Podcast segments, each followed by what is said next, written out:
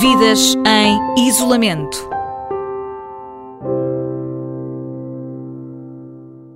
Estamos a convocar os nossos ouvintes e leitores do sítio observador.pt a partilharem connosco o seu cotidiano.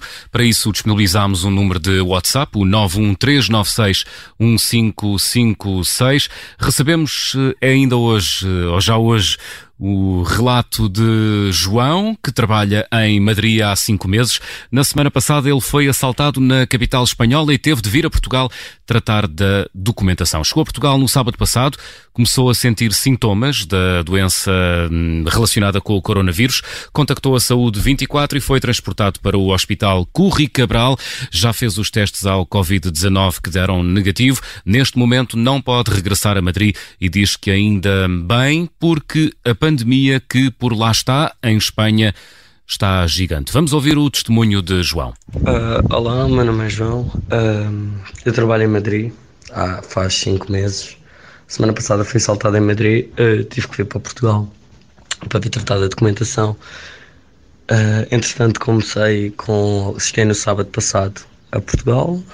Entretanto, durante a semana passada comecei a ficar com alguns sintomas. Uh, contactei a linha de saúde 24 e fui transportado para o Hospital Correio Cabral para fazer uh, os testes de Covid-19, que felizmente deram negativo, mas neste momento estou de quarentena ativa em Portugal, uh, não posso voltar para Madrid.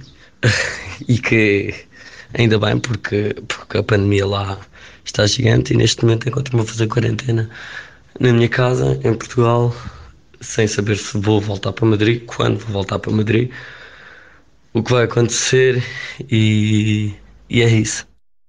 João, o primeiro testemunho de um ouvinte na Rádio Observador, enviado por WhatsApp para o número 913961556. Ao longo do dia vamos passar outros eh, testemunhos que vai poder ouvir aqui na Rádio Observador e também lê-los eh, no sítio do Observador em observador.pt. Já sabe, faça-nos chegar as suas eh, fotografias do seu cotidiano, também vídeos ou mensagens áudio para o número 91396 1556.